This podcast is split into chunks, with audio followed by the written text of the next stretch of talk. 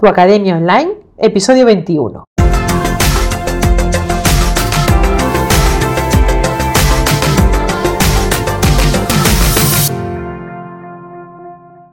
Bienvenida a tu Academia Online, el podcast en el que hablaremos de cómo puedes vender y entregar tus infoproductos sin volverte loca con la parte técnica. Pero bueno, antes de empezar, te voy a decir muy rápido que si quieres saber cómo de preparada estás para ganar dinero con tus conocimientos, pues te puedes pasar por jessicagestoso.com barra y hacer el cubrir el cuestionario que allí encontrarás, ¿vale? Al final del proceso te va a decir, bueno, en qué punto estás en, la categoría de emprendedora, ¿no? Como puede decirse, para ver lo que necesitas implementar en los próximos pasos para conseguir monetizar tu web. Y bueno, ahora al lío. ¿Qué es una membresía? Bueno, pues ya le podemos llamar membresía, membership, sitio de suscripción o tarifa plana, ¿vale? Llámalo como quieras. Al final no deja de ser un producto o servicio que ofreces a cambio de un pago recurrente.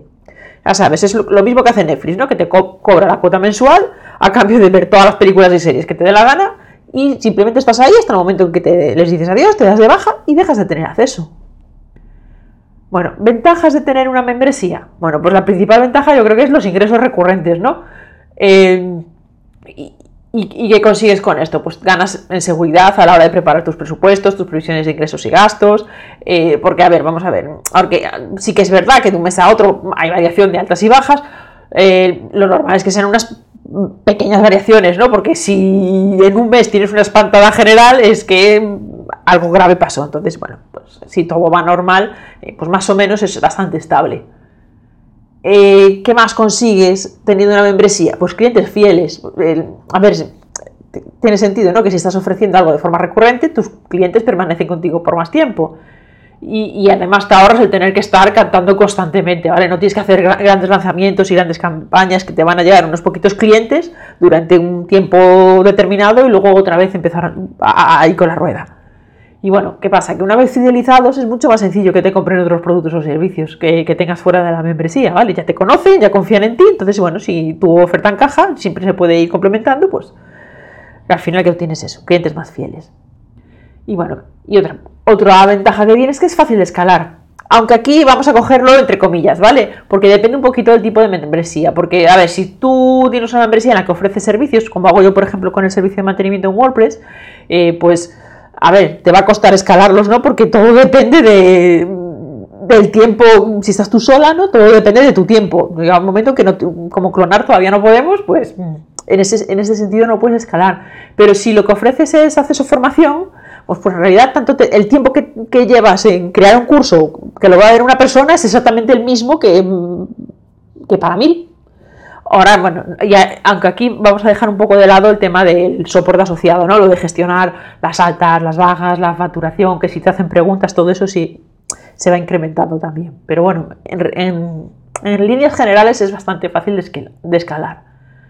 Y por otro lado, desventajas que tiene esto. Bueno, pues yo la principal desventaja que le veo es que el trabajo es constante, ¿vale? Porque, a ver, si los clientes pagan de forma recurrente, a ti también te toca trabajar de forma constante, ¿no? O sea, ya sea creando contenido o en caso de un servicio, pues, oye, la membresía exige constancia.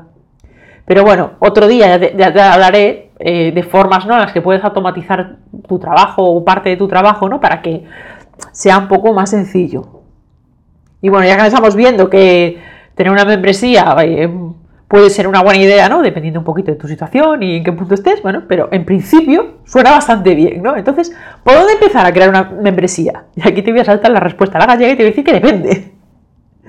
Y a ver, por una parte, te puedes dar la manta a la cabeza y decir, bueno, pues quiero contratar a alguien que se encargue del desarrollo, me monte todo el tema técnico y yo simplemente luego me encargo de mi parte, ¿no? Lo que hagas tú, el dar tu servicio, crear tu contenido y todo eso. Puedes hacerlo así pero eso tiene un riesgo, que es que no te vaya bien y, hayas perdido toda esa inversión. Entonces, lo más sencillo y lo que siempre te digo, pues, empieza poco a poco, ¿vale? Y entonces simplemente vete comprobando si tu, idea tiene una buena acogida. Que vamos, esto es lo que se llama una membresía mínima viable, que no sé dónde lo escuché, pero la verdad es que me, el, concepto me ha gustado. Y, y bueno, ¿y cómo haces una membresía mínima viable? Bueno, pues tengo un taller en la comunidad Academia Online en el que justo en el minuto uno, 18 segundos, te cuento el principal punto clave y después en el resto del taller te explico más cosas sobre cómo obtener esta membresía mínima viable. Y bueno, hasta aquí hemos llegado por hoy. He intentado ser rapidita.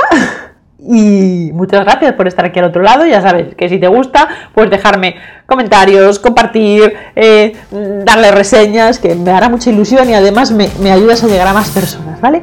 Un besote y hasta el próximo episodio.